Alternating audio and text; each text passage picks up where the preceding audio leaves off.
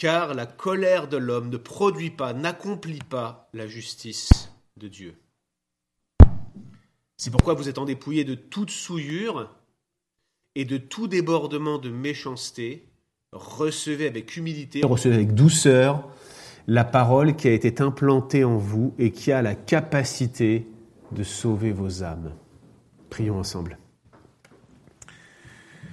Seigneur, nous venons devant toi, conscients que nous euh, sommes animés de toutes sortes d'émotions qui sont marquées, entachées par le péché et qui font la guerre à notre âme. Des passions charnelles qui nous animent et qui chaque jour sont un obstacle à notre vie de consécration à toi. Chaque jour nous dressent des embûches dans le chemin de la conformité à Christ. Chaque jour servent de frein et si c'était possible même nous amènerait à chuter définitivement et tragiquement, loin de l'objectif que nous nous sommes fixés en Christ lorsque nous nous sommes tournés vers toi par la grâce souveraine que tu as répandue dans notre cœur. Et Seigneur, nous reconnaissons ces choses, nous avons confessé ensemble, de manière communautaire, nos péchés ce matin, en acceptant cette réalité que la Bible nous dévoile, comme au travers d'un miroir, que nous sommes totalement dépravés devant toi.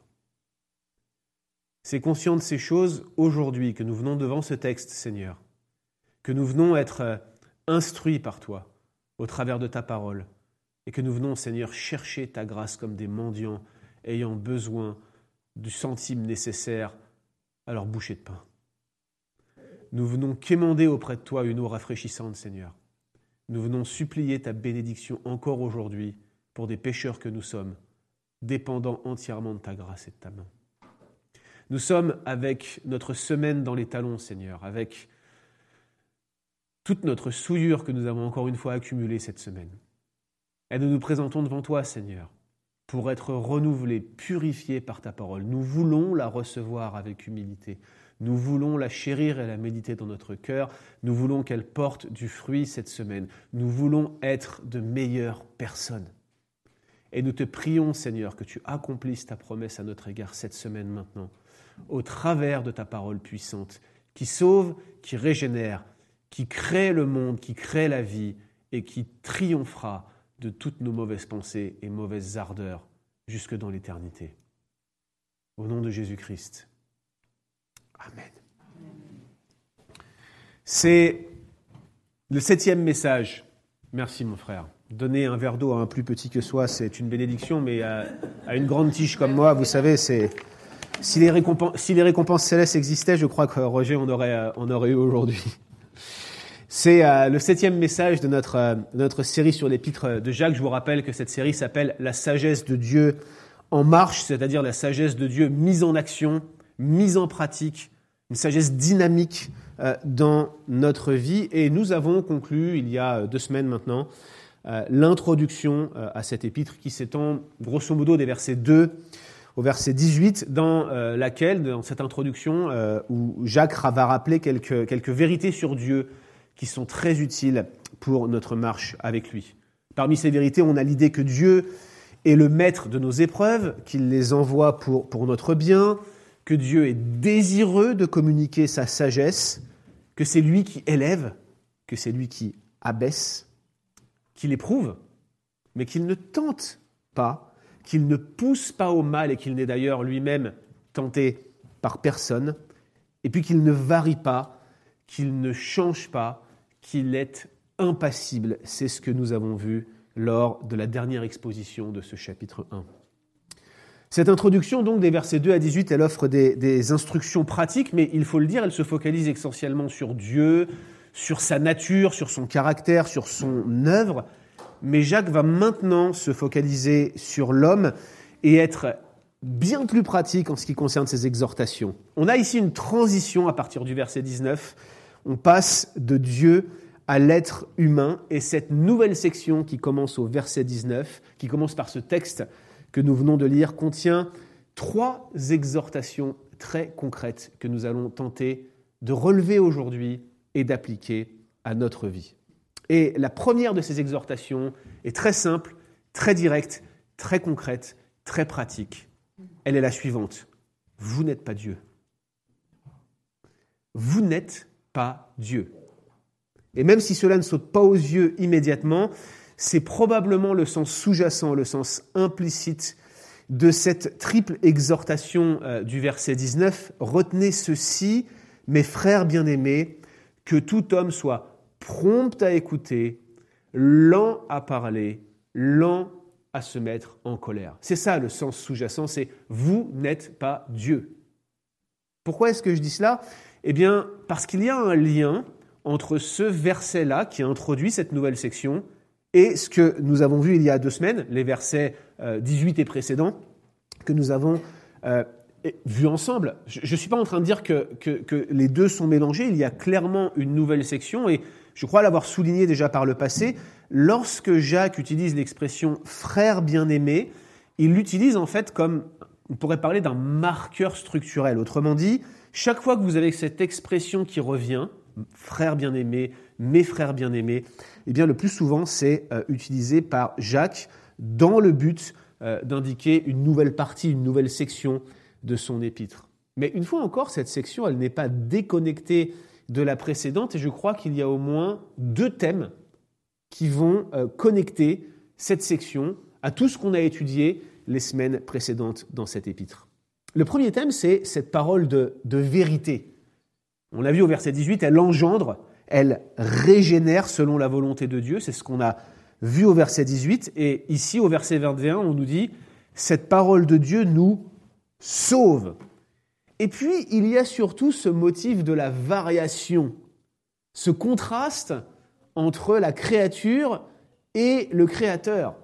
Parce qu'en fait, on passe d'un Dieu qui ne varie pas, d'un Dieu qui ne change pas, d'un Dieu sur lequel on peut compter parce qu'il est stable, à une créature qui ne fait que ça.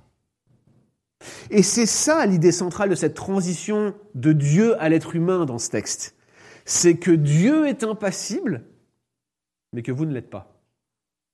Dieu est invariable, immuable, mais vous l'êtes. Cette distinction est fondamentale et je dirais même plus, elle est essentielle pour bien comprendre la distinction entre créateur et créature parce que l'humanité a été créée d'une manière qui l'a dotée d'émotions.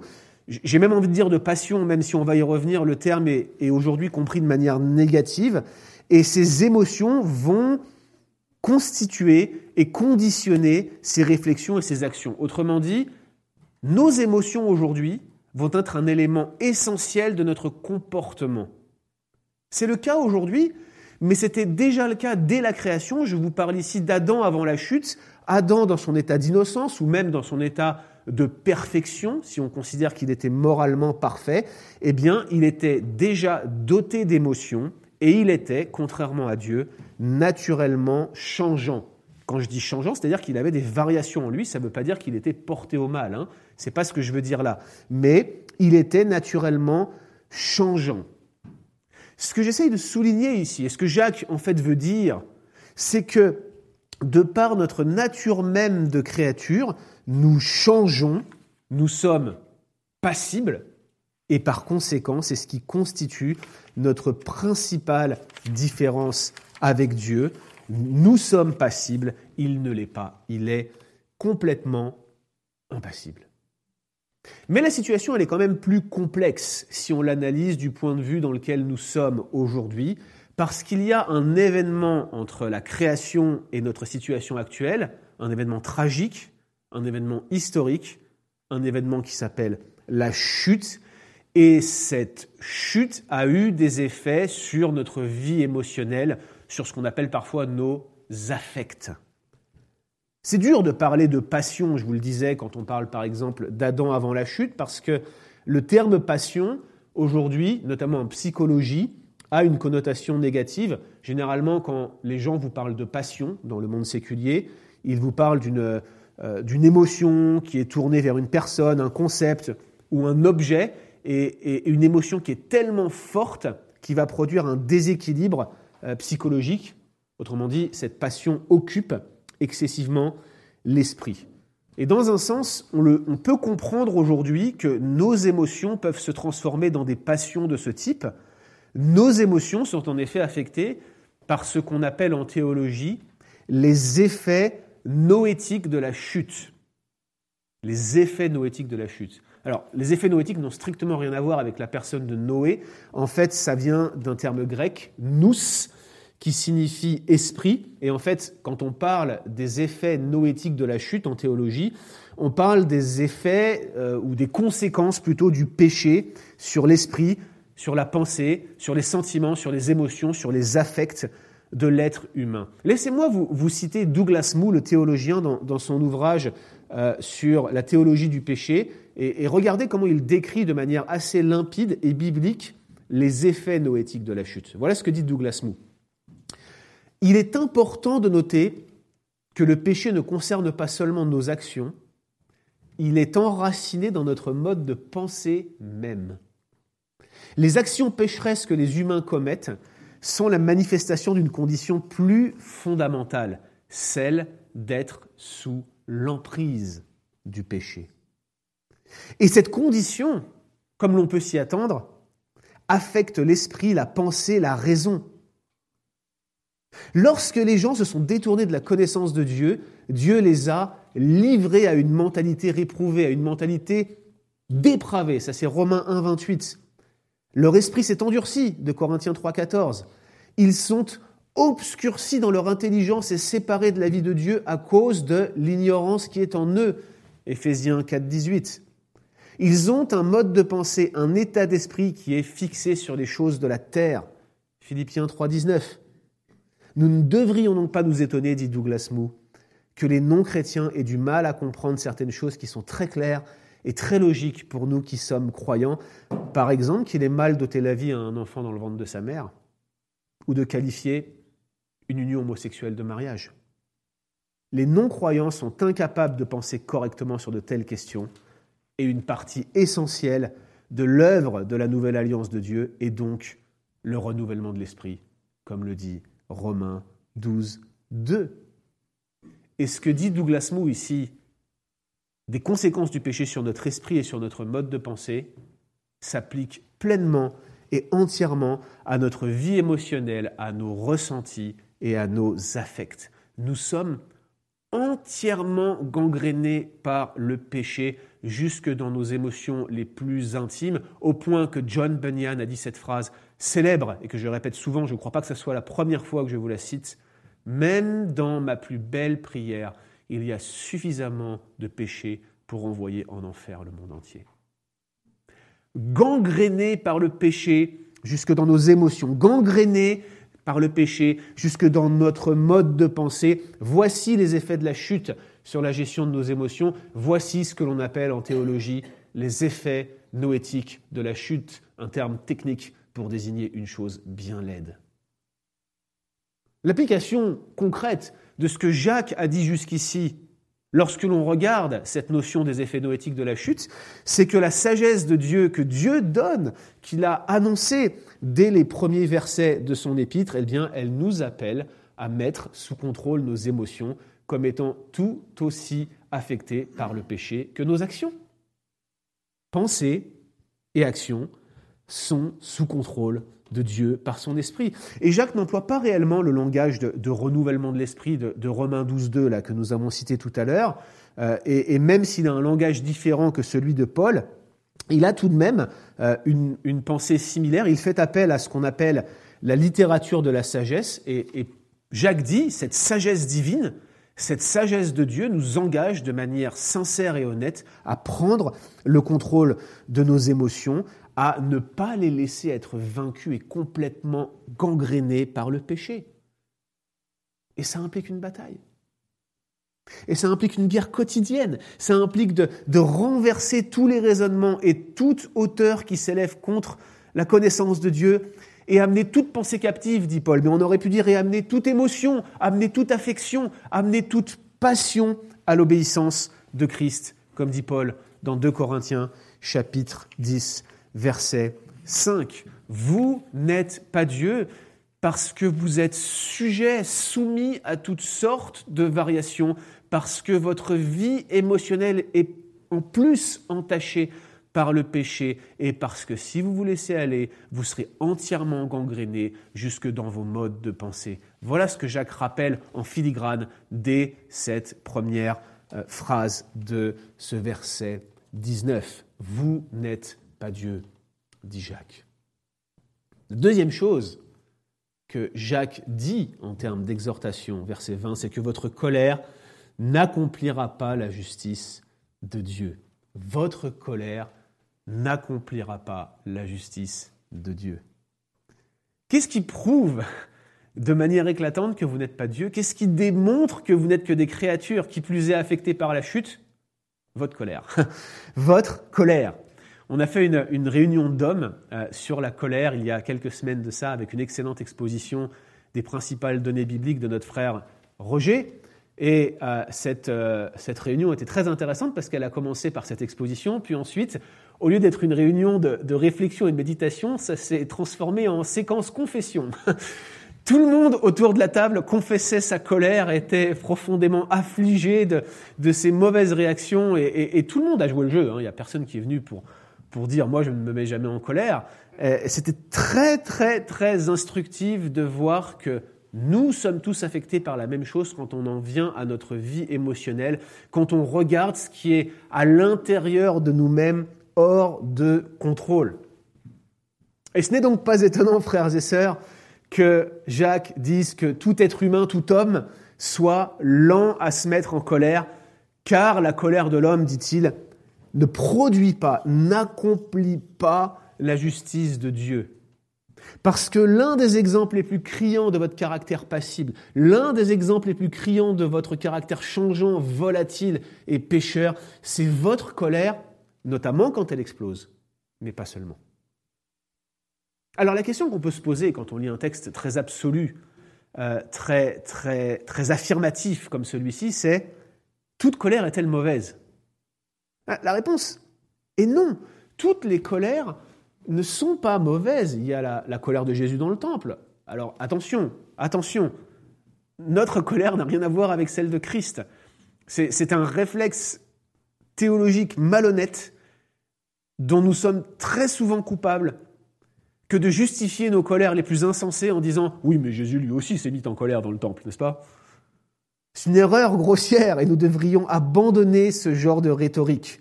Nos colères les plus justes ne seront jamais aussi saintes et dénuées de péché que celles de Jésus, mais il y a la colère de Paul, son irritation intérieure à Athènes face à cette ville pleine d'idoles. On la comprend, elle est juste objectivement, on comprend cela, irrité par le péché, ou face au compromis de Pierre et Barnabas qui tentent de forcer les païens à judaïser en Galate 2. Comment donc considérer notre colère de manière équilibrée en acceptant qu'il existe des colères justes, eh bien, je vous recommande l'excellent ouvrage de David Polisson qui a été traduit en français et qui s'intitule Chrétien en colère. Laissez-moi juste vous citer un, très court extrait de son introduction. Polisson, euh, qui commence par la question euh, Comment puis-je vous aider avec votre colère? Il dit Je ne cherche pas à résoudre vos problèmes de colère. Le verbe résoudre implique que nous pourrions y arriver. Donne-nous quelques éléments de réponse. Dis-nous quel comportement changer et ainsi nous n'aurons plus de problème. Tout cela suggère qu'une mauvaise colère n'est rien d'autre qu'une mauvaise habitude, mais la colère n'est pas un problème à résoudre, dit Polisson. C'est une capacité humaine, tout comme la sexualité, la joie et le chagrin. C'est une réaction humaine complexe face à un monde complexe, et comme toute capacité humaine, elle fonctionne parfois bien, mais le plus souvent, elle est dysfonctionnelle. La colère crée donc bien des problèmes, mais en avoir et l'exprimer de la bonne manière est en soi un bon objectif. Voilà un bon objectif pour la gestion de notre colère. Voilà ce que Polisson dit. Autrement dit, notre colère est elle aussi affectée par, par les effets noétiques de la chute, par le péché, mais elle n'est pas mauvaise en soi. Il y a bien de bonne colère, il y a bien de juste colère, même si le plus souvent la colère est dysfonctionnelle. Alors dans ce cas, pourquoi Jacques stigmatise-t-il la colère en disant que la colère de l'homme ne produit pas, n'accomplit pas la justice de Dieu? Je pense qu'il y a au moins deux éléments de réponse à cette question. Le premier élément, c'est le style littéraire de, l'épître de Jacques. Le, genre littéraire dont il essaie de se rapprocher, on l'a dit hein, à plusieurs reprises, c'est celui de la euh, littérature de la sagesse, et, pour être plus précis, de la littérature dite proverbiale, C'est ce qu'il fait, par exemple, au verset 19, euh, avec sa triple exhortation, prompt à écouter, lent à parler, lent à se mettre en colère. C'est typique une phrase proverbiale. Vous voyez, c'est une, locution proverbiale. Et c'est pareil au verset 20 quand il dit La colère de l'homme n'accomplit pas, la justice de Dieu. Or, dans les proverbes et dans la littérature proverbiale en général, souvent, ce que les auteurs font, c'est qu'ils prennent des notions absolues, des extrêmes, des, notions polarisées, pour exprimer un point de vue général. Ça ne veut pas dire que c'est vrai dans tous les cas, c'est vrai généralement. Par exemple, quand on vous dit euh, enseigne l'enfant dans la voie qu'il doit suivre, et quand il sera vieux, il te remerciera ou il s'en souviendra, c'est une vérité générale.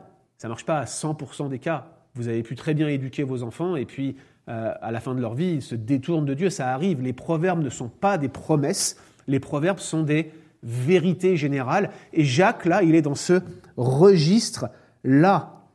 Et en fait, ce que Jacques veut que nous fassions en considérant son avertissement sur la colère, c'est que nous nous souvenions que c'est une vérité générale qui s'applique dans la plupart des cas. Autrement dit, la colère humaine en général n'est pas agréable à Dieu car elle produit des fruits incontrôlés, toutes sortes de péchés qui n'accomplissent pas la justice de Dieu. Voilà en, gros la paraphrase que je peux vous donner de cette phrase de Jacques. Ça, c'est la première raison pour laquelle il stigmatise la colère. Une raison stylistique, une raison littéraire. Mais l'autre raison, c'est que c'était probablement le dénominateur commun de la défiance des lecteurs de Jacques envers Dieu. Ils sont affligés par leurs épreuves, ils doutent de sa bonté. Ils sont irrités d'être dans la pauvreté au regard des riches qui tentent à les oppresser. Ils se demandent si ce n'est pas Dieu qui les pousse au péché. Ils doutent du caractère de Dieu. Ils sont en colère contre lui. Ils sont en colère contre lui. Ils cultivent cette colère. Et Jacques dit, la colère de l'homme n'accomplit pas la justice de Dieu, ne produit pas la justice de Dieu. Alors, chers amis, il faut qu'on s'arrête un instant sur cette phrase très importante de la colère de l'homme qui ne produit pas la justice de Dieu, parce que vous le savez certainement, la notion de justice dans Jacques est l'objet de bien des discussions, bien des spéculations de la part des spécialistes, et il est extrêmement important que nous comprenions dès à présent que même si Jacques utilise des expressions très semblables, très similaires à celles de Paul, eh bien, il ne veut pas toujours dire la même chose. Et je vais encore marteler cette vérité et vous embêter avec ça en vous disant qu'un même mot dans un contexte différent de la Bible ne veut pas toujours dire la même chose. Contexte, contexte, contexte. Dans votre lecture personnelle, regardez le contexte Arrêtez de croire qu'un même mot veut toujours dire la même chose. Ce n'est pas le cas, et ce n'est absolument pas le cas du mot justice ici. Croire qu'un même mot veut toujours dire la même chose dans la Bible, c'est ce qu'on appelle l'erreur mot-concept.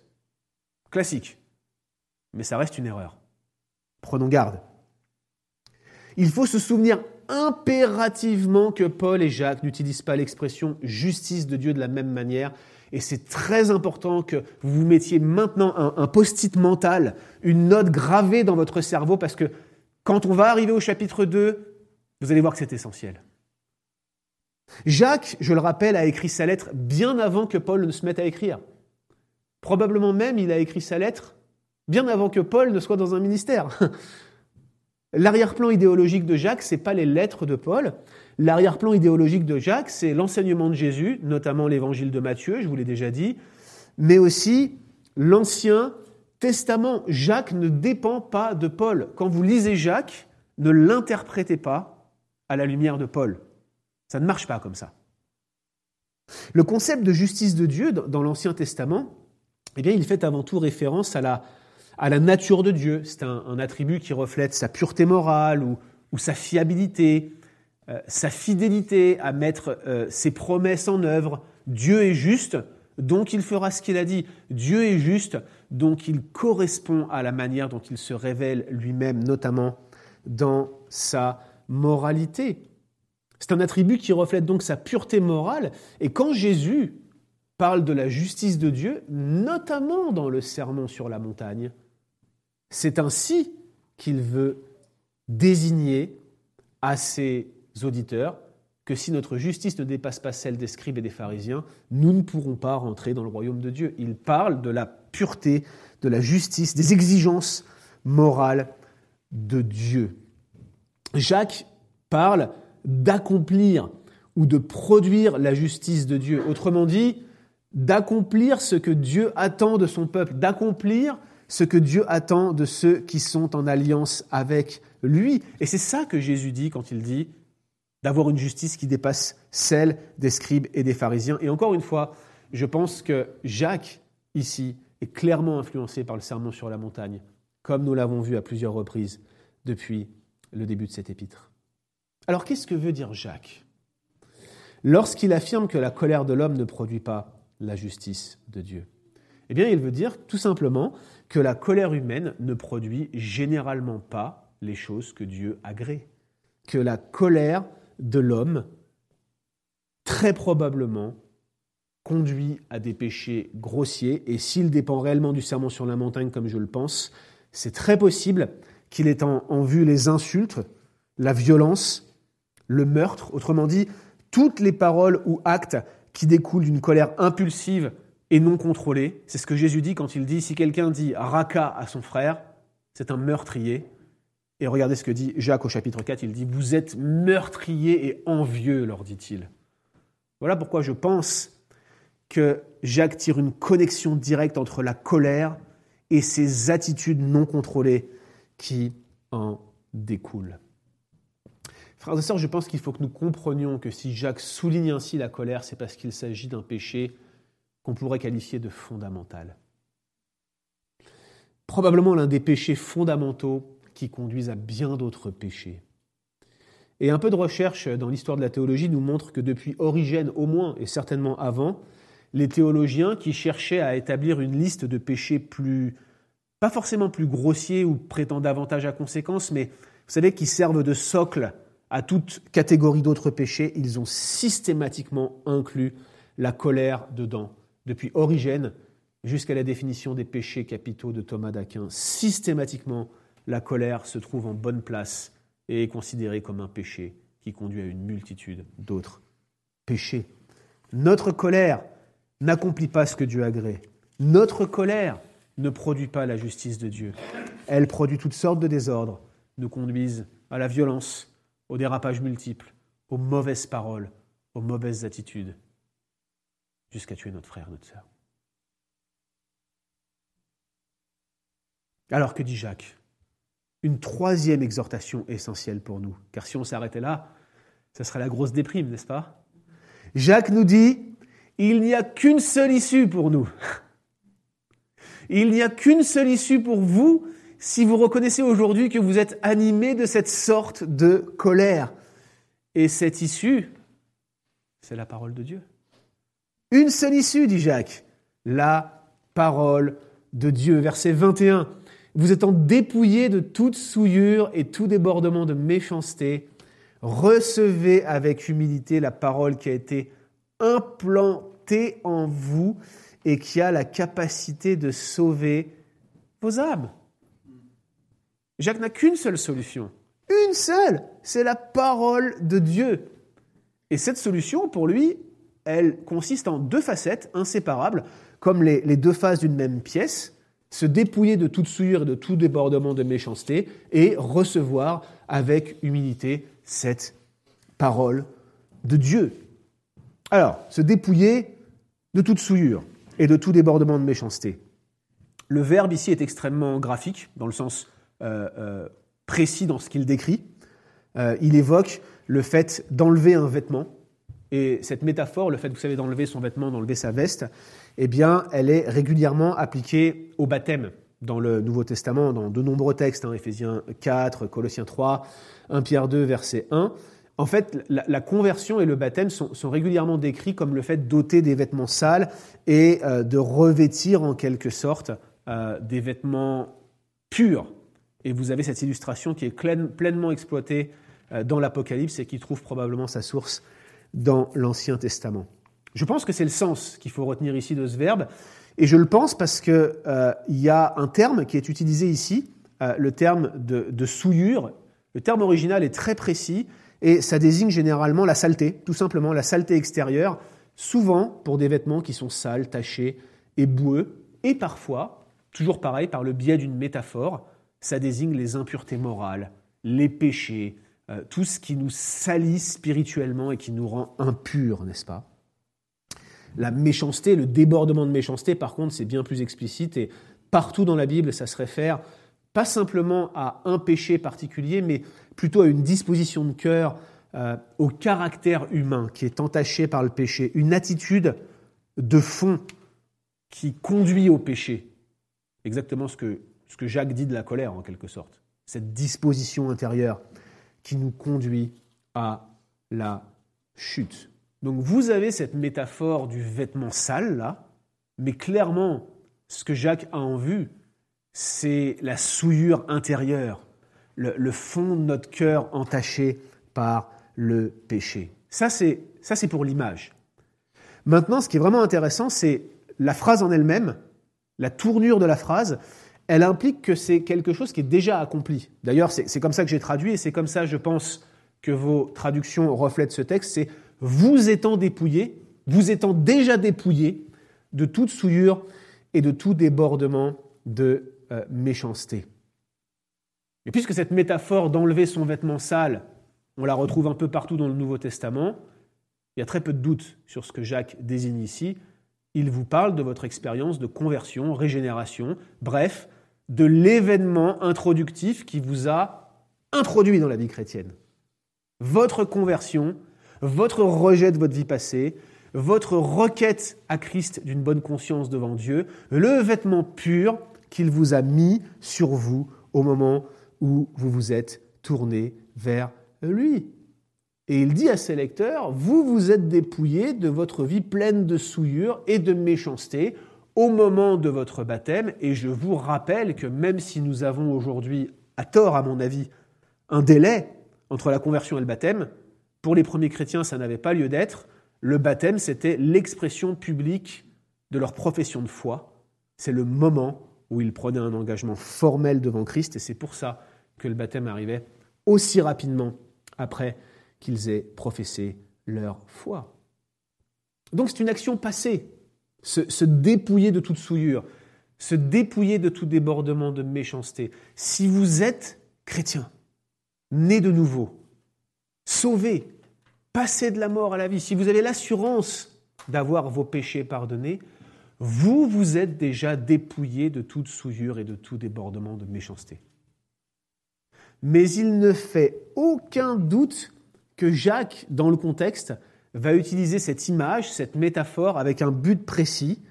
Le but, c'est de désigner cette action comme quelque chose qui doit être sans cesse renouvelé.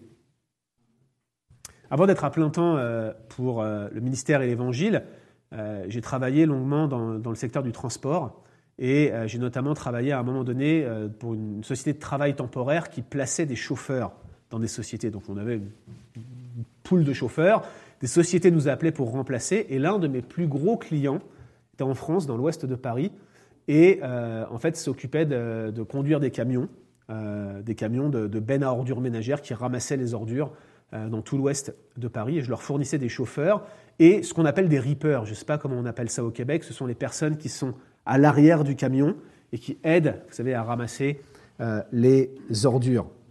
Je me souviens avoir eu une longue discussion avec l'un de mes employés qui ne comprenait pas qu'il devait mettre ses vêtements à laver euh, une fois par semaine lorsque la société d'uniforme passait. Lui, il rentrait avec ses vêtements chez lui.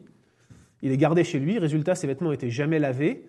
Et mon client se plaignait que ça donnait pas une très belle image de la société euh, lorsqu'il se baladait un peu dans tout l'ouest de Paris avec ses vêtements euh, complètement dégoûtants. Moi, je lui ai dit, mais tu vas te salir. il me disait, non, mais je fais très attention. Mais je lui disais, mais si tu travailles dans les ordures, tu vas forcément te salir. si tu travailles dans la boue, tu vas forcément te tacher. Pascal, m'a appelé hier soir quand il venait de finir euh, une grande partie de son travail qu'il fait actuellement dans, la construction dans sa maison là. Il m'a dit j'ai même pas pris le temps d'enlever mes vêtements sales. C'est la première chose qu'il m'a dit. Je t'ai appelé tout de suite. Mais si tu travailles dans la boue, si tu travailles dans le béton, si tu travailles dans les ordures, mais tu vas te salir. Tu vas te salir. Si ton cœur est entaché de péché, tu vas te souiller. Tu vas forcément te souiller. Tu vas t'éclabousser toi-même de ta fange. Alors il faut te dépouiller quotidiennement et revêtir des vêtements purs en ôtant ceux qui sont sales. Comme l'ouvrier qui travaille dans la boue reconnaît que ta condition dans l'attente de ce jour où Dieu te prendra avec lui est marquée par la souillure du péché, par l'impureté et par toutes sortes de choses qui nous encouragent à vivre notre repentance initiale de manière quotidienne et renouvelée. En disant repentez-vous, Dieu a voulu que notre vie tout entière soit une repentance. C'est la première des 95 thèses de Martin Luther. Se dépouiller de toute souillure et de tout, débordement de méchanceté, un acte initial, un acte qui devrait être sans cesse renouvelé. C'est la première phase de la pièce. La deuxième phase de la pièce, recevoir avec humilité la parole de Dieu qui a été implantée en nous. Là encore, il y a quelque chose qui, est en tension ici quelque chose qui est déjà accompli, la parole de Dieu a été implantée, mais quelque chose qui doit être censé, sans cesse renouvelé. Recevoir cette parole de Dieu. Elle a déjà été implantée en nous, et pourtant nous devons encore la recevoir. Alors à quoi Jacques fait-il référence lorsqu'il parle de la parole de Dieu implantée? Probablement à ces, à textes de l'Ancien Testament qui, qui décrivent Dieu comme écrivant la loi écrivons la parole de Dieu sur le cœur. C'est un texte ancien, hein, Deutéronome 30, vous avez cette notion-là, mais vous la retrouvez également dans les promesses euh, liées à la nouvelle alliance. Jérémie 31, j'écrirai ma loi dans leur cœur, ils seront mon peuple, je serai leur Dieu. C'est probablement ça euh, que Jacques a en vue. Et cette parole implantée, c'est celle qui a pris résidence en quelque sorte chez les croyants par la prédication de l'Évangile, c'est celle qui les a engendrés c'est celle qui a le pouvoir de les sauver, comprendre par là au jour du jugement.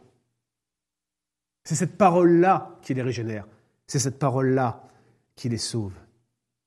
De l'autre côté, recevoir la parole, eh bien, c'est un langage aussi qui est très bien connu des lecteurs du Nouveau Testament. Et généralement, le fait de recevoir la parole, eh bien, ça désigne l'écoute active de l'Évangile. C'est ce que c'est ce que finalement euh, Paul dit aux Thessaloniciens. Il leur dit, vous avez reçu cette parole non comme étant la nôtre, mais comme étant la parole de Dieu. Une écoute attentive, une écoute disposée à obéir, une écoute qui conduit à tout faire pour mettre en œuvre ce que l'on entend. Et voilà le dénominateur commun de ce texte-là.